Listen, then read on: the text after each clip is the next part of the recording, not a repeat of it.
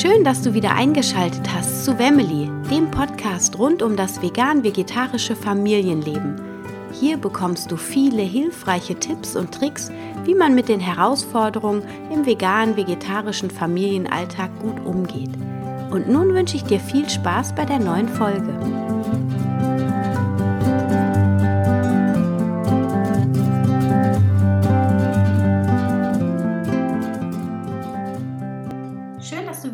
Eingeschaltet hast zu einer neuen Folge von Wemmeli, dem Podcast rund um das vegan-vegetarische Leben in der Familie.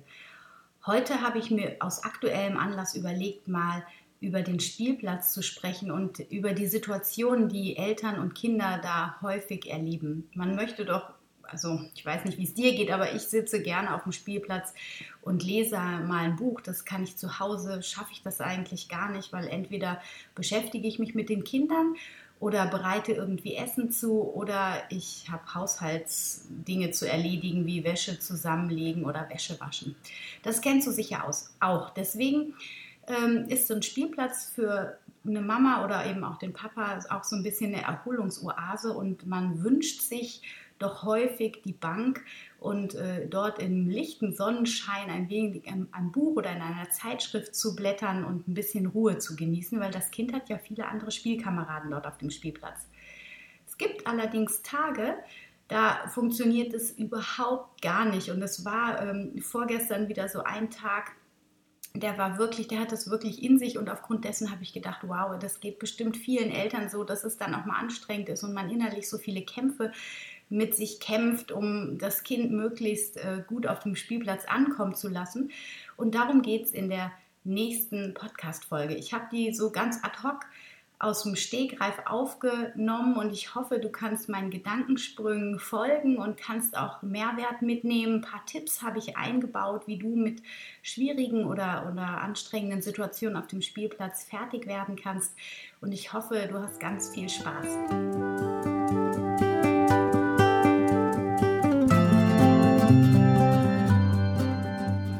Heute möchte ich dich mal mit auf den Spielplatz nehmen. Denn wie mir gestern bei unserem Spielplatzbesuch aufgefallen ist, ist es doch manchmal wirklich sehr heikel und die Eltern ringen darum, dass die Kinder sich ordentlich benehmen und schön miteinander spielen, es wenig Streitereien gibt. Und gestern war mal wieder so ein Tag, äh, da war nichts mit Harmonie auf dem Spielplatz. Andauernd heulte irgendein anderes Kind und du kennst das bestimmt auch. Es gibt immer wieder so Tage, besonders wenn es windig ist, so wie gestern bei uns, und das Wetter sehr wechselhaft ist, dann sind die Kinder im wahrsten Sinne des Wortes durch den Wind. Die Eltern auch manchmal, aber Kinder reagieren da sehr sensibel drauf in meinen Augen. Und ähm, ja, ich wollte einfach mal so ein bisschen reflektieren, was da so auf dem Spielplatz los ist und mal meine Beobachtungen mit dir teilen, wie die Eltern auf verschiedene Situationen reagieren immer im Bemühen darum, das Bestmögliche für sich und das Kind zu wollen, beziehungsweise auch für das andere Kind, wenn es dann Konflikte gibt. Und es ist wirklich eine schwierige Situation, wie ich finde. Und ich sehe immer wieder die Not der Eltern, inklusive meiner eigenen in manchen Situationen natürlich, ähm, die wirklich händeringend darum um ein Konzept suchen. Und äh, ja, ich finde es total spannend. Also zum Beispiel, äh, gibt es die Situation, das Kind funktioniert nicht so, wie man sich das vorstellt als Eltern. Das mag sein, dass das Kind jemandem, also das eigene Kind nimmt einem anderen Kind die Schaufel weg. Was passiert? Es gibt die Möglichkeit, das andere Kind fängt an zu heulen. So, dann wird man als Eltern schon, gerät man ziemlich unter Druck, weil wir empfinden das ja als ein ungerechtes Verhalten. Und das ist auch ich will es nicht bewerten, aber so empfinden wir das. Was da richtig oder falsch ist, sei mal dahingestellt. So, das heißt, wir greifen ein und sagen, du musst dem Kind die Schaufel zurückgeben. Dann heult das eigene Kind auch noch, hat man zwei heulende Kinder. Ähm, gibt es Alternativen dazu? Es gibt Alternativen. Und zwar äh, habe ich ähm, mit Elia, aber auch mit den anderen beiden Kindern in meiner Krabbelgruppe gesessen, die nach Emmy Pickler das Konzept hatte. Und da ging es einfach darum, das Verhalten des Kindes zu beobachten, ganz aufmerksam, ganz achtsam, auch zu schauen, was das Verhalten des Kindes in uns selber bewirkt. Und wenn ich dann auf den Spielplatz wieder rüber sippe, dann ist es so, dass mir das Stress macht, wenn mein Kind sich nicht ordnungsgemäß verhält oder so, wie das in der Gesellschaft eben gefordert wird. Also will ich, dass, dass mein Kind die Schaufel wieder zurückgibt. Ist ja auch so sehe ich das richtig, wenn das andere Kind weint und da ein Leid zugefügt bekommt.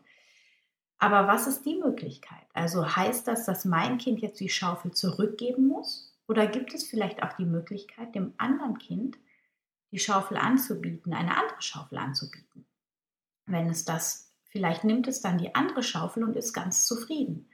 Finde ich persönlich kann man genauso machen. Das heißt, man muss dann das eigene Kind nicht unbedingt dazu zwingen, dass es die Schaufel wieder abgibt, weil das gibt meistens auch Theater.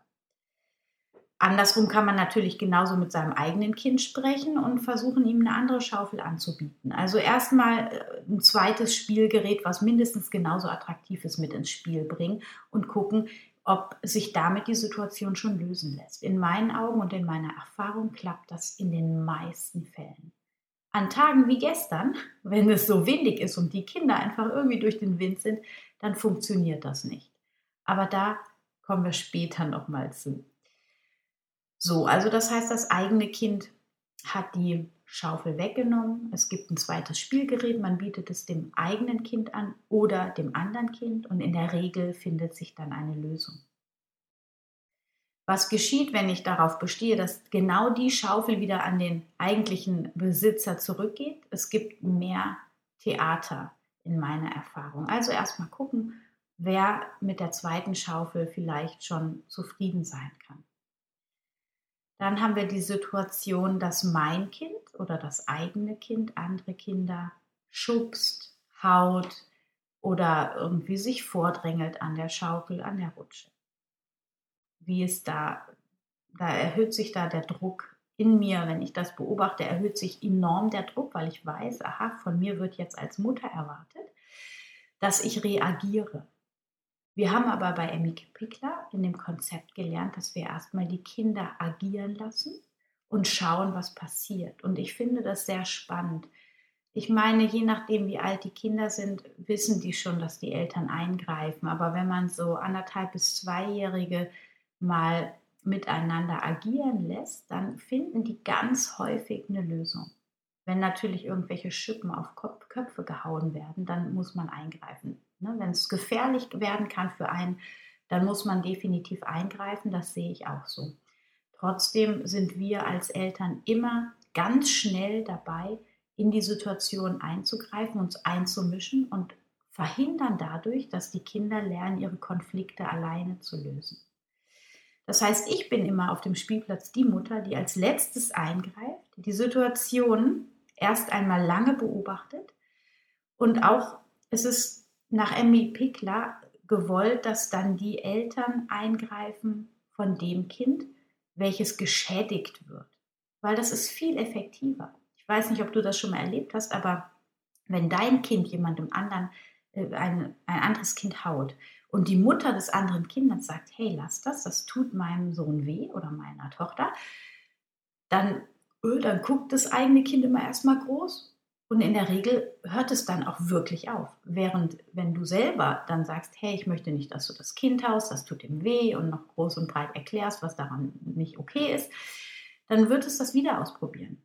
Zum einen ist es ja so, das Kind oder dein eigenes Kind will einfach oder das Kind, was haut, das probiert einfach sein Verhalten aus. Ja, ich rede ja hier von Kindern, die zwischen 1 und 3 oder 4 sind. Das heißt, die probieren einfach ganz viel erstmal aus, die experimentieren den ganzen Tag. Und es ist natürlich lustig, wenn man ein Kind auf den Kopf haut und das fängt dann laut an zu quäken. Ja, und manchmal sehe ich das gerade auch bei Elia, der haut gar nicht aus einer bösen Absicht heraus, weil er irgendwie was seinen Willen nicht bekommt oder so, sondern der findet das lustig, dass eben Kind XY genauso immer lustig anfängt zu quäken. Das findet der spaßig. Und auch das muss man dann äh, ja wieder aushalten können. Ich finde, wenn das natürlich jetzt doll wehtut und so, natürlich greife ich auch dann ein. Aber ich neige dazu, einfach wirklich erstmal innezuhalten, zu schauen, was macht das Verhalten meines Kindes mit mir und wann muss ich tatsächlich eingreifen, weil irgendjemand echten Schaden hat.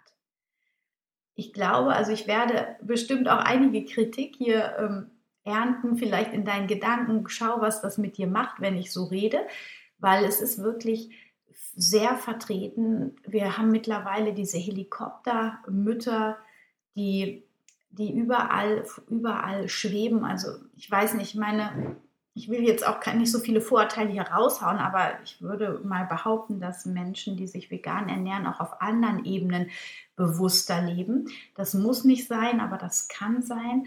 Und von daher gehe ich aus, davon aus, dass du vielleicht etwas ähm, stärker auch in meine Richtung gehst von deinem Verhalten und nicht so wie diese Mütter, die wirklich, mh, mm, ja, es gibt einfach viele Mütter, die nicht so reflektiert sind, die immer nur reagieren und ähm, die wirklich mega helikoptermäßig sind. Ich meine, ich bin auch manchmal so, ja, das absolut, ja. Jeder, keiner ist perfekt und jeder hat alle Anteile in sich das zu beobachten und das zu registrieren, ist auf jeden Fall schon mal ein wertvoller Schritt in die richtige Richtung. Und ich will mich auch über niemanden stellen, weil ich glaube auch, ich habe weder die Weisheit mit Löffeln gefressen, noch habe ich das richtige Konzept. Denn bei uns geht es hier manchmal auch so mega hin und her und laut schreiend und ich weiß es nicht. Also nur, dass du das nicht falsch verstehst. Ich meine nur, dass wir innerlich als Mütter immer glauben müssen, perfekt zu sein und dass unsere Kinder auch perfekt reagieren müssen. Und auf dem Spielplatz merke ich einfach regelmäßig,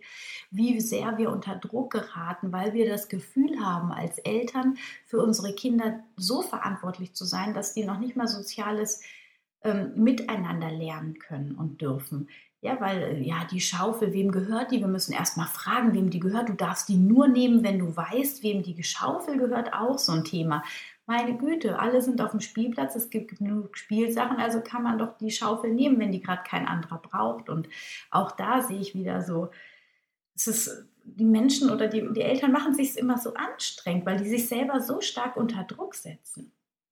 Naja, also ähm, jetzt hatten wir schon diese eine Situation, dein, dein Kind, dein eigenes Kind nimmt jemand anderem was weg, dein eigenes Kind haut jemanden oder hat einen für uns als Erwachsene nicht soziales Verhalten an den Tag gelegt und das erzeugt in uns Druck. Wir wollen, dass unser Kind sich ordentlich verhält und gehen dann ja dementsprechend nach unserer Auffassung dann dazwischen.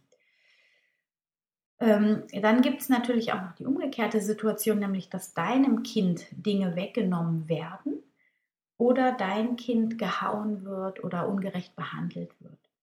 Und dann schau mal, wie sich das für dich anfühlt. Also einmal die Situation, dass wir einen Druck in uns spüren, weil wir sehen, unser Kind verhält sich nicht sozial, wie wir das gesellschaftsmäßig hier anerkannt haben. Und auf der anderen Seite, wie fühlt sich das für dich an, wenn dein Kind da in Mitleidenschaft gezogen wird? Und was macht das mit dir?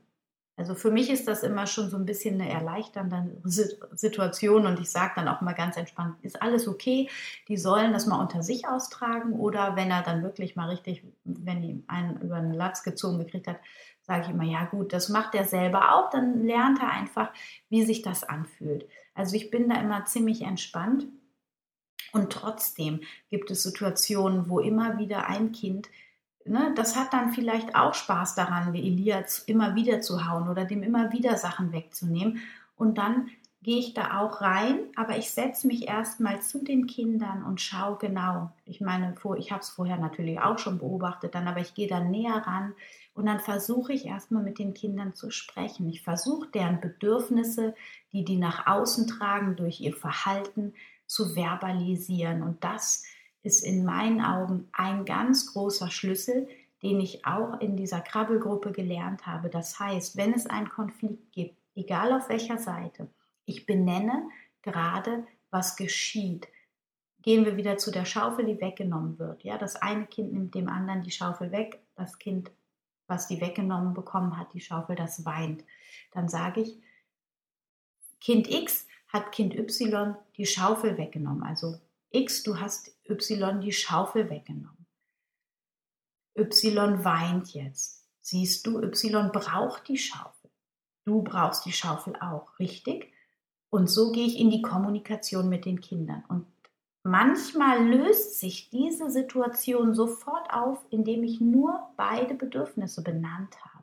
Das ist schon ein ganz wichtiger Punkt und ein ganz wichtiger Tipp an dich. Einfach erstmal ganz klar die Situation zu benennen, die gerade vor deinen Augen abgelaufen ist. Und auch zu, das Bedürfnis der einzelnen Kinder, die dahinter stecken, zu benennen. Dadurch fühlt das Kind sich schon mal gehört und auch sein Bedürfnis fühlt sich für, für das Kind gesehen an.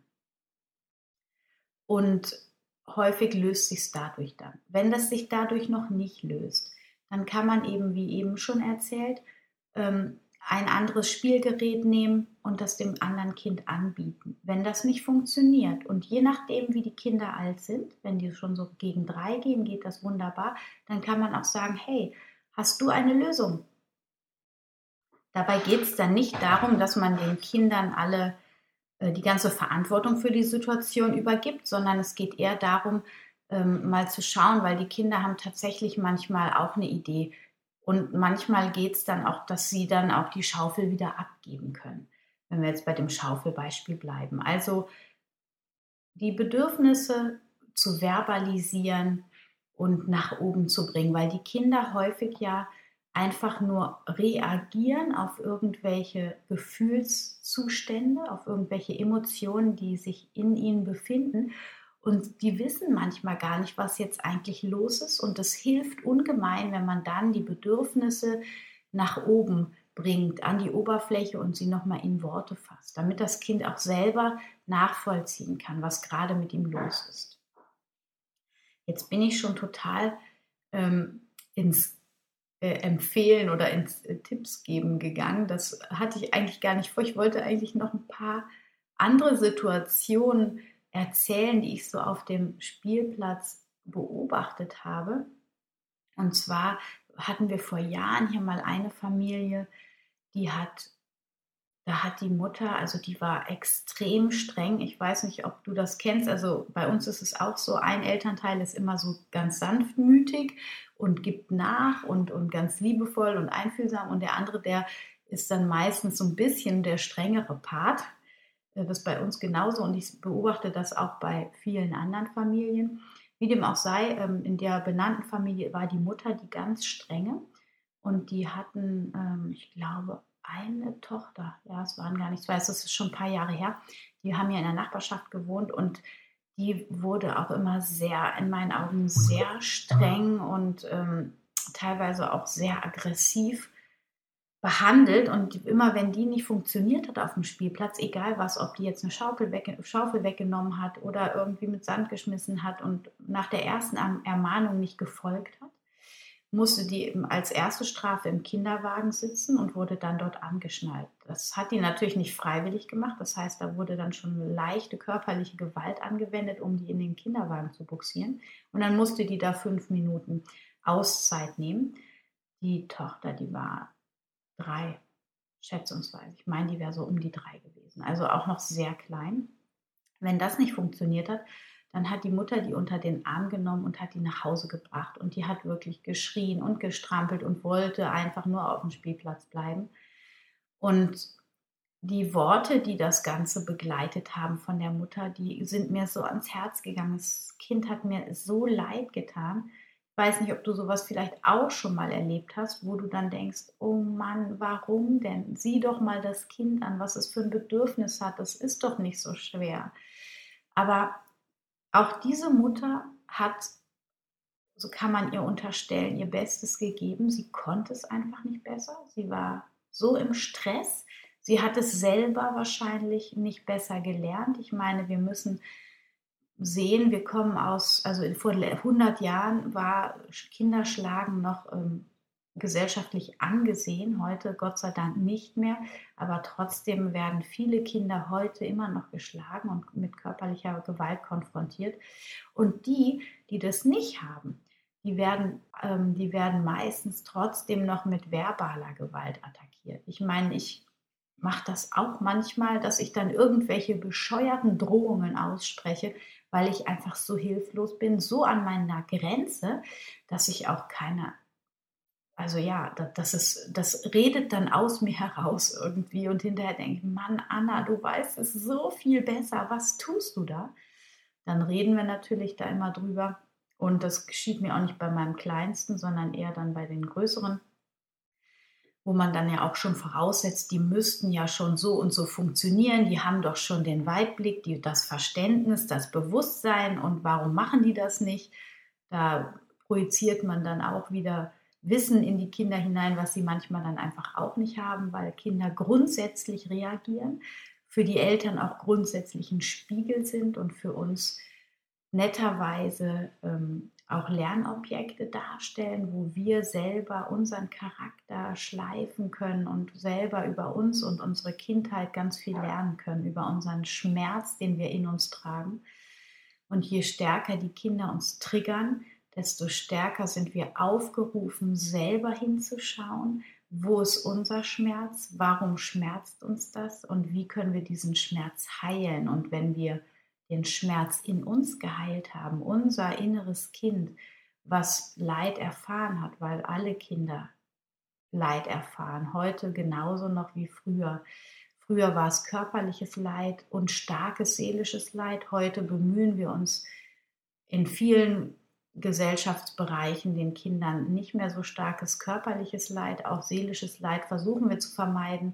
Aber es gibt eben auch unreflektierte und nicht so achtsame und bewusst lebende Menschen und die nehmen die Kinder eben auch nur so als Beiwerk fürs Leben und ähm, die stauchen die halt regelmäßig zusammen und denken dann eben nicht darüber nach oder verdrängen es dann auch ganz wieder. Wir leben immer noch auch stark in einer Verdrängungsgesellschaft. Das heißt, wenn ich mich schlecht verhalten habe meinem Kind gegenüber, dann verdränge ich es abends schnell, statt nochmal drüber nachzudenken und zu sagen, okay, wie könnte ich es jetzt beim nächsten Mal ändern? Oder was hat das jetzt eigentlich mit mir zu tun, dass der Tag schon wieder so aus dem Ruder gelaufen ist? Jetzt bin ich schon wieder abgekommen von der Spielplatzsituation. Angefangen hatten wir ja mit der Frau oder Mutter, die da ähm, körperlich so sehr aggressiv, auch verbal sehr aggressiv mit ihrem Kind umgegangen ist. Und jetzt habe ich in den letzten Tagen auch noch mal eine ganz spannende Situation auf dem Spielplatz entdeckt und da habe ich auch oder beobachten oder hören dürfen und da habe ich auch wieder gedacht, Mensch, die Mutter, die gibt sich wirklich Mühe. Das ist so eine tolle Mutter, die tut alles für ihre beiden Kinder, ist die ganze Zeit für die da und ähm, ja, wo ich echt dachte, toll, das macht sie echt gut. Und dann habe ich äh, vorgestern so eine Konfliktsituation zwischen einem Jungen und ihrem eigenen Sohn mitbekommen und da habe ich wieder so viele Fragezeichen auf meiner Stirn stehen gehabt, weil ich echt gedacht habe, wow, die ist wirklich hilflos gerade, die weiß nicht, wie sie es anders machen soll. Und zwar war es so, dass ähm, die Jungs, die beiden, also sie hatte wohl einen Gastjungen mit auf dem Spielplatz und war verantwortlich für den und die beiden haben sich aber gerade an dem Tag gar nicht verstanden und sind andauernd aneinander geraten und ihr Sohn wurde immer von dem anderen gehauen und irgendwie ähm, hat sie dann immer gesagt, okay, also äh, wenn ihr jetzt nicht aufhört, ne, der, der, also ihr eigener Sohn, der hatte sich auch daneben benommen, der hatte dann schon, kriegst heute keinen Nachtisch, wenn du jetzt nicht aufhörst und dann hat sie gelbe Karten verteilt, rote Karten verteilt und irgendwie äh, das Desaster nahm seinen Lauf. Irgendwann wurden halt die Nachtischs gestrichen und äh, die letzte Konsequenz war, ihr eigener Sohn sollte ohne Abendbrot im Zimmer bleiben, bis er ins Bett geht. Wo ich gedacht habe, wow, ich, das hätte ich nie von dieser Frau erwartet, ehrlich gesagt, weil die anders so kompetent rüberkommt. Und da habe ich wirklich, hatte wirklich tiefes Mitgefühl mit ihr, weil sie einfach keinen anderen Weg für sich gefunden hat, aus diesem Dilemma des Kinderstreits rauszukommen. Und es tat mir echt leid. Und sie hat dann auch ihre Zelte abgebrochen, hat die Kinder unter den Arm genommen und ist dann irgendwie ziemlich wütend auch mit den Kindern nach Hause gegangen, hat das auch immer wieder verbalisiert, auch gegen das Gastkind, dass, ähm, dass sie enttäuscht ist, weil ihre Tochter ja noch so schön auf dem Spielplatz gespielt hat und dadurch ähm, die jetzt auch Leid erfahren musste. Und ja, das war wirklich traurig anzusehen, aber das hat mich letzten Endes jetzt auch dazu gebracht, da mal einfach drüber zu sprechen, weil Ja, wir, wir urteilen immer über andere Eltern und andere Mütter und, und sehen häufig nicht, wie sehr die sich bemühen, auch die Situation zu lösen.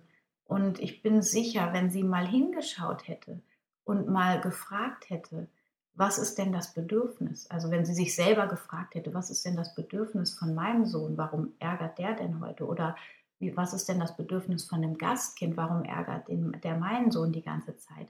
Und wenn sie das auf dieser Ebene mit ihnen mal besprochen hätte, dann hätte sich vielleicht eine Lösung gefunden. Oder eine andere Lösung wäre auch gewesen, dass sie gemeinsam mit den Kindern gespielt hätte. Manchmal kommen die Kinder einfach miteinander nicht alleine klar. Dann muss man als Erwachsener so wie so ein Mediator einfach dabei sein und so ein bisschen, ja, mit denen kommunizieren und die Sprache übersetzen und dann funktioniert das wieder. Dann geht man als Erwachsener da rein, dann leitet man ein Spiel an, ein gemeinsames und irgendwann kann man sich dann auch wieder rausziehen. Es gibt natürlich auch Tage, wo es einfach überhaupt nicht funktioniert. Und ich glaube aber, wenn man dann als Mutter oder Vater sich dabei setzt und dann irgendwie ein Buch liest zum Beispiel, dann findet man auch eine Situation, die einigermaßen friedfertig ablaufen kann.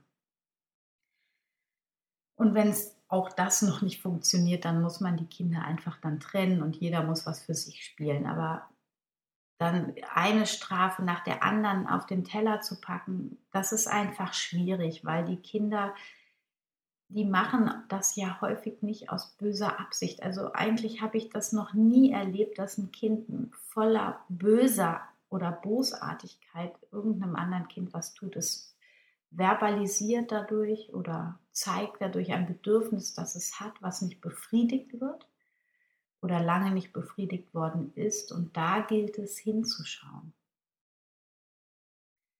Ja, also die Gedanken, die wollte ich mal mit dir teilen. Ich hoffe, du verstehst das alles richtig. Also mir geht es vor allem darum, Dinge zu beobachten, Spielsituationen zu beobachten, besonders auch Konfliktsituationen zu beobachten, die Bedürfnisse der Kinder dahinter zu sehen zu verstehen und sie dann in der Konfliktsituation auch zu verbalisieren bei den Kindern, damit sie ihr eigenes Verhalten verstehen lernen und dann eine gemeinsame Lösung zu finden. Und wie gesagt, meistens streiten sie sich ja um irgendwelche Dinge und es ist immer gut, wenn man zwei Dinge von einer Sache hat, wo man dann dem anderen Kind das anbieten kann.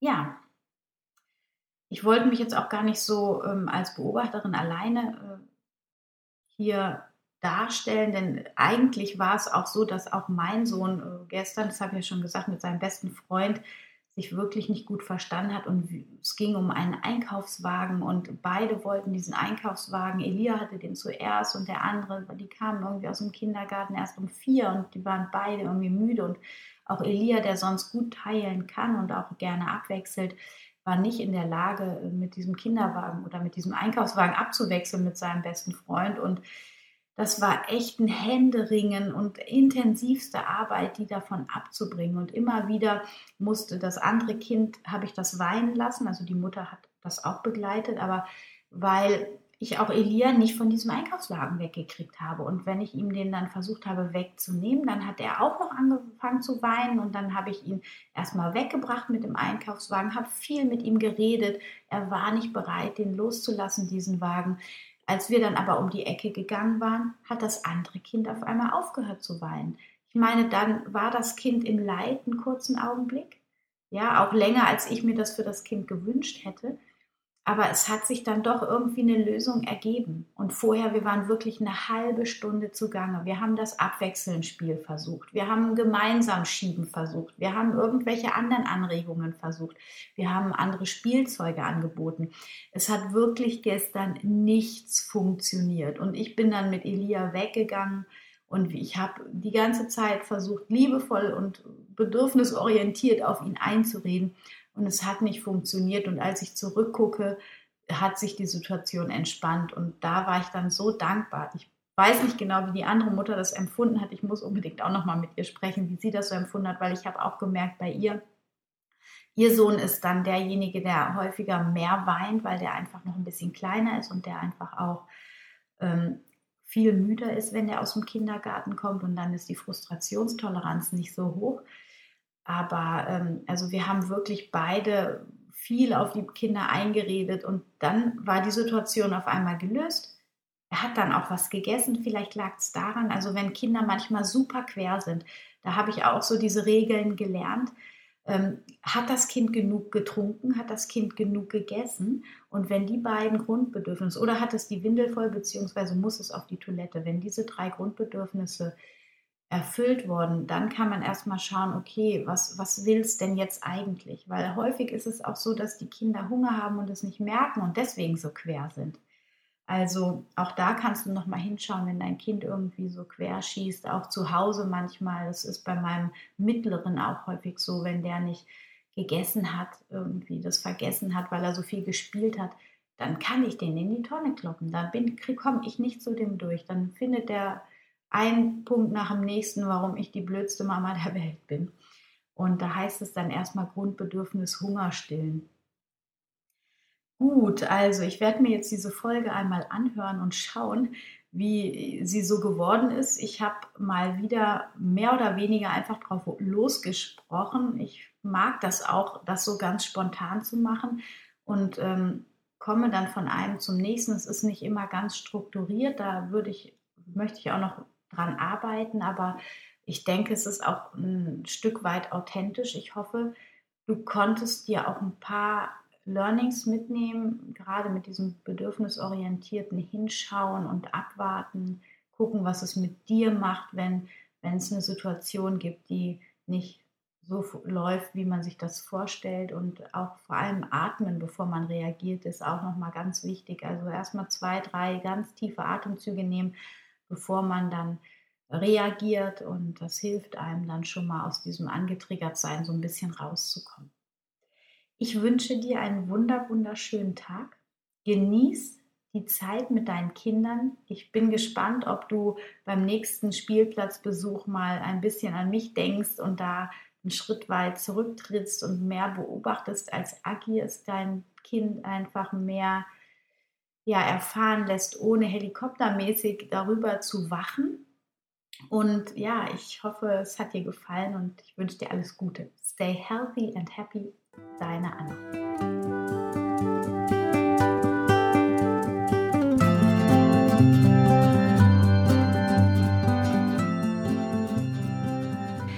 Ich freue mich, dass du wieder dabei warst bei einer neuen Folge von Family, dem Podcast rund um das vegane, vegetarische Leben in der Familie. Ich hoffe, du konntest ein paar neue Erkenntnisse für dich mit nach Hause nehmen. Und ich würde mich sehr, sehr freuen, wenn du den Podcast weiterempfehlst, deinen Freunden, deinen Bekannten oder mir eine Bewertung und einen Kommentar bei iTunes hinterlässt. So hilfst du dabei, dass auch andere Menschen diesen Podcast hören können und finden. Ich freue mich auf dich beim nächsten Mal. Stay healthy and happy, deine Anna.